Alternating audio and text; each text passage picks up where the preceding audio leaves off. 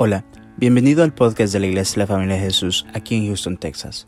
Si te gusta nuestro contenido, por favor déjanos un buen review y síguenos en las redes sociales. Nuestra visión como iglesia son las familias. Esperamos que este episodio sea de mucha bendición para tu vida. Somos tu familia. Al niño oro, incienso y mirra. Verso 12. Dios les avisó a los sabios en un sueño que no volvieran al palacio de Herodes. Ellos entonces regresaron a su país por otro camino o por otro lado. Cierren sus ojos y vamos a orar. Padre, gracias te damos, Señor, esta noche, porque estamos aquí, Señor, para estudiar tu palabra, Señor. Esta noche queremos estudiar, Señor, de tu venida, Señor, de la primera venida, cuando viniste a este mundo a salvarnos, Señor, cómo fue tu nacimiento, qué eventos importantes hubieron, Señor Ayúdanos, Señor, a aprender de estos hombres sabios, Señor. Porque tú los escogiste con un propósito, Señor. No es simple y sencillamente una historia, sino para que aprendamos de ellas. Abre nuestro corazón para recibir, Señor, y tener también esa revelación que estos hombres tuvieron. Tener esa forma de buscarte, Señor. En el nombre de Jesús te lo pido. Gracias te doy. Amén y amén. Pueden sentarse, hermanos. El verso 10 dice, Qué felices se pusieron los sabios al ver las estrellas, dice la versión LTLA. Cuando llegaron los, los sabios a Jerusalén, ellos venían siguiendo una estrella, ¿sí o no? Se dice, de acuerdo a, los historiadores y los eh, teólogos que han estudiado, se dice que ellos venían de muy lejos. Algunos dicen que venían de 500 millas de lejos, otros aseguran entre mil a mil quinientas millas de lejos. Eso en aquellos tiempos era lejísimo, lejísimo, lejísimo. Era muy lejos. O sea, hacer un viaje de esta distancia, aunque hubieran sido 500 millas de lejos, era algo arriesgado y de mucho trabajo y que necesitaba mucho dinero para hacer este viaje. Pero en ese entonces no habían aviones como ahora, hermano. Nosotros ahora 500 millas lo sentimos allí nomás 1500 igual porque hay aviones y vamos para allá y para acá en los aviones o carros, pero en ese entonces no, lo tenían que hacer en caravana, había peligros en el camino, había muchas cosas en el camino, pero ellos se fueron y caminaron por fe siguiendo la estrella que los guiaba. Ahora, cuando ellos llegaron a Jerusalén, ellos preguntaron, ¿a dónde tenía que nacer el Mesías, el rey de Israel? ¿A dónde tenía que nacer? Preguntaron, porque ellos venían siguiendo su, estrella, dice. Ahora, pero en el verso 10 dice que se alegraron cuando vieron la estrella. O sea, da a entender que hubo un momento en el caminar que la estrella no la vieron, sino que simplemente Dios lo dio siempre. Ahora, quiero que aprendamos de estos sabios cosas, porque este pasaje no está en la Biblia, simple y sencillamente para que sea una historia más. Este pasaje está en la Biblia, es para que nosotros también aprendamos de estos hombres y qué podemos aprender de estos hombres sabios. Ya dije, no eran magos como nosotros los conocemos ahora, sino que eran hombres con conocimiento. En este caso, estos eran astrólogos y conocían también de las ciencias. Entonces, la manera que le llamaban, porque el lenguaje anteriormente para una palabra definía muchas cosas, decía mago, entonces estaban hablando de personas sabias. Cuando vieron a estos hombres venir, ellos dijeron, eh, eh, estos hombres vienen porque son, tienen conocimiento, vienen siguiendo y vienen siguiendo a quién? Al rey. Hasta Herodes cuando los vio se quedó eh, exaltado, se quedó sorprendido de ver que habían venido tan lejos solo para ver al Mesías, solo para ver al rey de Israel. Ahora, ¿Cuál era el problema entre Herodes y Jesús? Jesús era llamado el rey. Entonces, Herodes pensaba que al nacer Jesús, él lo iba a destronar de su, de su reinado. Y el Señor no venía a reinar reinos de este mundo. Él viene a reinar en el reino de los cielos. Y el reino de los cielos está más arriba que el rey de este mundo. Amén. Porque los reyes de este mundo es algo parcial, algo momentáneo. Pero el rey, en, los en el, imperio, en el reino de los cielos, es algo eterno. Los hijos de Dios tenemos que buscar más las cosas eternas que las cosas que perecen. Ahora, ¿qué podríamos aprender de estos hombres? La primera cosa que podemos aprender de, de estos hombres es que Dios llama a aquellas personas que están lejos de Él en su corazón y lejos de distancia de Él. Estos hombres dice que venían de muy lejos. Ya lo dije, algunos dicen entre 500, otros entre 1000 a 1500 millas. O sea, estos hombres no les importó que tan lejos estaban, pero ellos siguieron la estrella porque sabían que esa estrella era la estrella de Jesús. Es la estrella que los iba a llevar a donde el Mesías iba a nacer. O sea, Dios cuando te quiere atraer, cuando Dios te quiere llamar, Dios usa cosas para atraerte a la vida de ellos. Yo lo dije el domingo pasado. Muchas veces Dios se usa carnadas. En el caso mío, Dios ocupó a mi esposa para traerme a los pies del Señor. Pero algo otros tal vez Dios ocupa la novia o el novio, o ocupa los hijos, o muchas veces una situación que nos pasa en nuestras vidas y nosotros queremos una solución a nuestro problema y sabemos, llega un momento que llegamos a entender que el único que nos puede salvar de ese problema, ¿quién es? Es Dios, nadie más. Pero cuando venimos a los pies del Señor y buscamos de Dios y Dios nos resuelve el problema, encontramos donde está Dios, nosotros tenemos que crecer en el Señor. Estos hombres venían buscando de Dios y no importaba de qué tan lejos. Quiero que aprendas esto esta noche. Posiblemente tú estás cerca de alguien en tu casa, en tu familia, que está lejos de Dios. No sé si es tu papá, no sé si es tu mamá, no sé si es tu esposo o tu esposa, tus hijos, un hermano, una hermana, un amigo. Pero todos tenemos alguien que está lejos de nosotros, de Dios. Lejos en su corazón y lejos en distancia. Cuando nuestro corazón está duro, estamos tan lejos como del polo norte al polo sur, porque no queremos saber nada de Dios. Podemos vivir a la par de la iglesia, pero si no queremos al, Señor en nuestro corazón y no queremos buscar de Dios, nadie nos va a hacer ir a buscar del Señor a la iglesia. Es más, la iglesia nos va a molestar. Pero cuando nosotros entendemos que para Dios no hay nada imposible y que Dios quiere llamar a aquellos que están lejos de Él, Dios va a ocupar muchas cosas para traerlos. Entonces yo te voy a pedir esta mañana, esta, esta noche, perdón, te voy a pedir que ores para que Dios use algo para traer a estas personas a los pies del Señor. Dice la palabra que Dios manda mensajeros. Amén.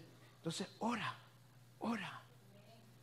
Amén muchas veces te va a usar a ti, pero muchas veces las personas cierran nuestro corazón, especialmente aquellos que tenemos cerca de nosotros. ¿No se ha fijado que muchas veces ellos cierran el corazón cuando nosotros les queremos hablar del Señor? Pero si usted le ora al Señor y le pide sin, sin cesar y está pidiéndole, hermano, Dios va a usar algo va a ablandar el corazón de esta persona, ya sea a través de un problema o a través de un amigo en el trabajo o a través de otra persona o a través de una circunstancia, no sé. Posiblemente como los sabios, Dios ocupa una estrella. Ahora, esa es otra cosa interesante con estos sabios. Estos ya dije que eran astrólogos. O sea, estaban acostumbrados a estar viendo el cielo, las estrellas. ¿Por qué Dios usó una estrella? Porque es el lenguaje que ellos entendían. Eso significa que cuando Dios te va a traer, Dios va a ocupar un lenguaje que tú entiendas. Dios es bien sencillo, es bien simple. Dios no nos va a venir con un lenguaje que nos va a dejar, ¿y qué me quiso decir Dios? No, Dios nos va a hablar con algo o con circunstancias que nosotros mismos entendamos que Él es quien nos está llamando, es Él quien nos está trayendo. ¿Por qué? Porque Él está interesado en nosotros. Amén. Es como cuando usted quiere hablarle a un niño. Si usted le quiere hablar a un niño, usted no le va a hablar como un adulto. Lo primero que hace es que usted se agacha para hablarle a un niño. Para jugar con un niño, usted no se queda arriba, usted se tira al suelo para jugar con el niño. Así es Dios. O sea, Dios nos atrae, Dios nos habla y nos habla con cosas que nosotros podamos entender. Hay veces la persona no puede entender de ninguna manera. Déjenselo a Dios, hermano. Dios conoce cómo nos va a hablar. Ah, no, este está tan duro que lo que necesita es un buen fuego para ablandarlo. Dios sabe lo mejor. Amén. Y cuando Dios nos habla, lo más importante es que nosotros entendamos que es Dios que nos está hablando. Amén. La segunda cosa que aprendemos de estos hombres sabios es que Dios quiere que seamos diligentes para que lo busquemos a Él. Fíjate, Dios te va a traer, va a ocupar cualquier circunstancia para, que, para traerte. ¿Sí o no? Yo conozco hermanos aquí que han venido por su esposa o por la novia.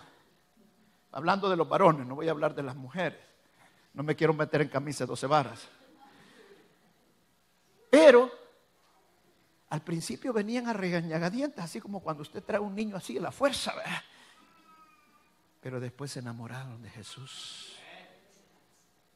Después ellos, al contrario, mire, nunca se me olvida, hace muchos años una hermana me decía, pastor, yo quisiera que mi esposo viniera a los pies del Señor. Mire que este diablo le digo y no quiere saber nada. Un día el Señor lo tocó, lo trajo y después el hermano se puso a servir, hizo un montón de cosas. Y después el hermano, pastor, ¿qué hago con mi esposo? Solo quiere estar en la iglesia. Hermano, si usted le pide a Dios, Dios va a hacer las cosas de acuerdo a su voluntad. Y Dios quiere que nosotros vivamos sirviéndole. Dios quiere que lo estemos buscando todo el tiempo. Pero que seamos diligentes. Si usted se acostumbra a venir a la iglesia por una circunstancia, por un problema que usted pasa, hermano, le voy a decir una cosa. Escuche bien esto. Dios lo puede traer a través de un problema, de una tribulación. Venir a la iglesia y estar en medio de la tribulación y usted al principio con fuego y después ponerse tibio. Estando en medio de la tribulación. Parece ilógico, pero es la verdad. ¿Sabe por qué? Porque el ser humano aprende acostumbrarse y acomodarse. Y dice el Señor que a los tibios Él los va a vomitar. O sos frío o sos caliente. No dije de buscar del Señor hasta que Él te dé la respuesta. Sigue buscando, porque esa es la circunstancia, esa es la estrella que Dios ha puesto sobre tu vida para que diligentemente lo busques. Solo piensa en estos sabios, hermano. Son de, ya dijeran 500 millas o póngale mil a 1500 millas. Hermano, en aquellos tiempos viajar un kilómetro era un día un kilómetro. Y estamos hablando de 500 a 1000 kilómetros o 1500 kilómetros. ¿Cuántos días pasaron esta gente? Algunos dicen que fueron tres meses, otros dicen que fueron más o menos un año lo que ellos viajaron para llegar hasta Jerusalén. Pero, ¿qué pasaron en este tiempo? Había sol, había calor, había hambre, tuvieron que enfrentar inclusive quizás ladrones que subieron a asaltarlos, peligros, pero diligentemente se mantuvieron siguiendo la estrella. Aprendamos de estos sabios, hermanos. No dejemos de seguir la estrella. No dejemos de buscar del Señor. Esforcémonos, seamos diligentes. No nos conformemos únicamente de domingo a domingo también los miércoles, en la, en las noches de oración, en las mañanitas de oración. Viene el 21 días de oración y ayuno. Métase en los 21 días de oración y ayuno. ¿Cuántos han hecho aquí los 21 días de oración y ayuno? Levante sus manos. Amén. Wow, casi, casi toda la iglesia. ¿Cuántos van a hacer los 21 días de oración y ayuno este domingo, este, este año? Wow. Bueno, voy a preguntar quién no lo va a hacer, pues. No, no levante la mano. Casi todos. Ahora, pero ¿sabe qué pasa en los 21 días de oración y ayuno? Los primeros días está lleno. Todo el mundo empieza a venir. Primer día, el segundo día, el tercer día, y el cuarto día empieza a aflojar, y así, y así, y así. Hermano, desde el primer día, siga la estrella. No se detenga. Son 21 días solo va a estar 21 días buscando la presencia de Dios. No significa que no va a dejar de buscarlo, pero usted propone ese, ese principio de año. Mire, hay hermanos y hermanas que me han dicho, pastor, me encanta cuando vienen los 21 días de oración. Yo, no, yo deseo, mire, cuando usted dice, hermano, yo también igual, hermano. Cuando yo vinieron estos 21 días de oración, ahí uno dice, bueno, el 31 cae sábado. Y si les pongo el 2 y la comida todavía está allí. Y, y el Espíritu Santo me dijo, primero soy yo, después la comida. Van a buscar primero mi comida y la que yo les voy a dar es mejor que la que ustedes quieren. Dieron su corazón y los quiero todos. Amén. Y lo quiero todos. Entonces estos 21 días tenemos que empezar. Hermano, hoy hay por tantas cosas que meterse. No sabemos qué va a pasar con este nuevo gobierno. Para empezar, pues hay que orar, hermano. Nosotros somos embajadores de Cristo. Amén. La oración tiene poder. Hay que cubrir toda la iglesia también para que el Señor los guarde, los cuide, que no pase nada. Hay que orar por muchas cosas. Amén. Son 21 días, pero que no tenemos que dejar de seguir al Señor. Diligentemente lo tenemos que hacer. Yo sé que hay veces cuesta. La carne, la carne muchas veces nos domina. ¿Sí o no? ¿Cuánto les ha pasado que están en medio del ayuno y están ya y de repente ya como a la semana, como a los 10 días, no ven la respuesta. Y es un momentito que Satanás hasta les puso una piedrita de tropiezo que la patearon y si no están allí buzos se caen y hasta se pegan una gran caída. Que dicen, no, hoy voy a comerme todo. No, ya estuvo el ayuno aquí, hasta aquí llegué. Hermano, siga la estrella.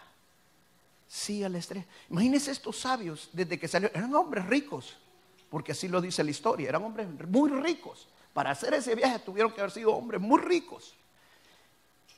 Pudieron a mitad del camino, no, hombre, ya dejemos de seguir esta estrella, estamos locos. Hermano, ¿sabe por qué estos hombres no dejaron de seguir la estrella? Porque tenían fe. Tenían fe. Cuando Herodes supo que llegaron los sabios que buscaban al Mesías, Dice la palabra que Herodes se exaltó, se sorprendió. Y Herodes dijo, ¡Eh! ya viene el Mesías, el que dicen que es el rey. Él estaba viendo Jerusalén, los sacerdotes estaban a la par de él, los maestros estaban a la par de él. Nadie le había contado que el Mesías venía. Sino que vinieron unos sabios que no conocían del sistema religioso, no habían vivido bajo la ley, no habían vivido bajo muchas cosas que los judíos vivían. Pero ellos sí caminaban por fe, porque creyeron que la estrella los guiaba a donde nacía el rey de Israel, el Mesías, el Salvador del mundo. Amén. Llénate de fe. Todas esas cosas son buenas, pero si no tienes fe, para nada sirve. Puedes leer la palabra todos los días, puedes hacer todos los mandamientos, pero si no buscas la relación personal con el Señor, te vas a perder lo mejor. ¿Me estás entendiendo lo que te quiero decir? Lo que se prende de estos hombres es a no perderse lo mejor. Tener la presencia de Dios. Dice, Herodes vino y le preguntó a estos hombres, ¿cuándo es que viene el Mesías? ¿Cuándo es que viene el Mesías? Le dijeron. Y dijeron, bueno, van a ser en Belén. ¿Sabe que dice la palabra en, en Daniel capítulo 9? Búsqueme Daniel capítulo 9 el verso 26. Alguien que sea bueno para leer, que no se trabe ni nada, que me lea el, versículo 26, 9.26. Alguien que tenga voz de micrófono. Nadie. Ya los intimidé yo, perdón, pues. ¿Quién lo tiene? No todos, solo uno. Daniel 9:26. ¿Qué dice? Sí. 62 semanas vendrá un rey con su ejército y matará al príncipe elegido. Jerusalén y el templo serán destruidos por completo. El fin llegará de repente, como era una inundación. La guerra y las destrucciones que habían sido anunciadas seguirán hasta que llegue el fin. Amén. ¿No habla de siete semanas también al principio? 62. ¿Y el versículo anterior, el 25? Ajá. Al 25 era. Vuélvale, repítalo. Escúchalo bien todos.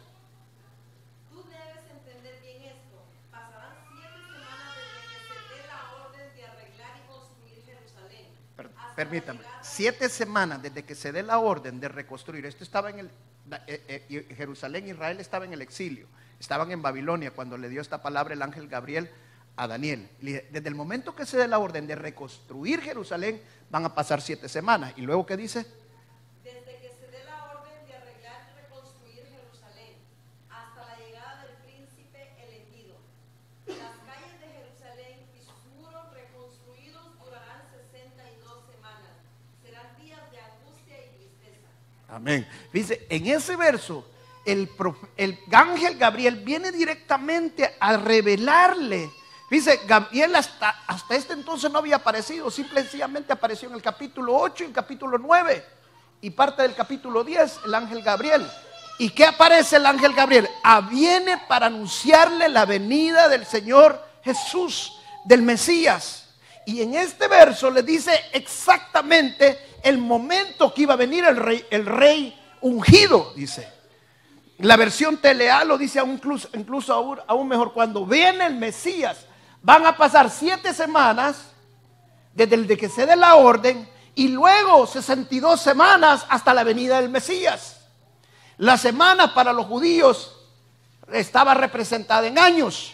O sea, ahí está hablando no de, días, está hablando de siete años. Cuando dice una semana, está hablando de siete años. Entonces, la semana era siete veces siete, eran 49 años. Y luego los 62 semanas por 7 también eran 434 años. Entonces, exactamente, si usted va a la historia, cuando ocurrió ese hecho con la venida de nuestro Señor Jesús, exactamente casa la, la profecía que le da o la palabra que le da el ángel Gabriel al profeta Daniel con la venida de Jesús. No hay coincidencia. Exactamente la fecha, si usted la saca desde ahí, usted va a ver exactamente cuándo es que nació el Señor Jesús. Exactamente. Ahora, ¿quiénes tenían que saber cuándo venía el Señor Jesús? ¿Quiénes tenían que saber? Los religiosos, los sacerdotes, los maestros. Pero ellos se perdieron eso. Por eso Dios trajo estos magos, estos sabios desde lejos para que vinieran única y exclusivamente para el nacimiento de nuestro Señor Jesús. Quiero decirte una gran verdad, hermano. La segunda venida del Señor Jesús está muy pronta. Y la iglesia, yo siento que se puede perder la segunda venida del Señor Jesús. Porque no lo están discerniendo. Está muy pronta la venida del Señor Jesús. ¿Cómo lo sabemos? Porque hay muchas profecías que se están cumpliendo. Y una bien clara es que Dios iba a regresar a su pueblo otra vez. Y eso pareció en el año 48. Y hasta que terminara esa generación iba a venir el Señor Jesús. Y estamos justamente en esos tiempos. La segunda venida del Señor Jesús está pronto. No dejes de buscar la estrella. No dejes de buscar la estrella. Ahora es cuando más tienes que seguir la estrella ahora es cuando más tienes que buscar la presencia de Dios. La tercera cosa que aprendemos de estos hombres sabios es que necesitamos también adorar al Señor. Mire lo que dice el verso 11. Cuando entraron en la casa, vieron al niño con María, su madre, y se arrodillaron para adorarlo.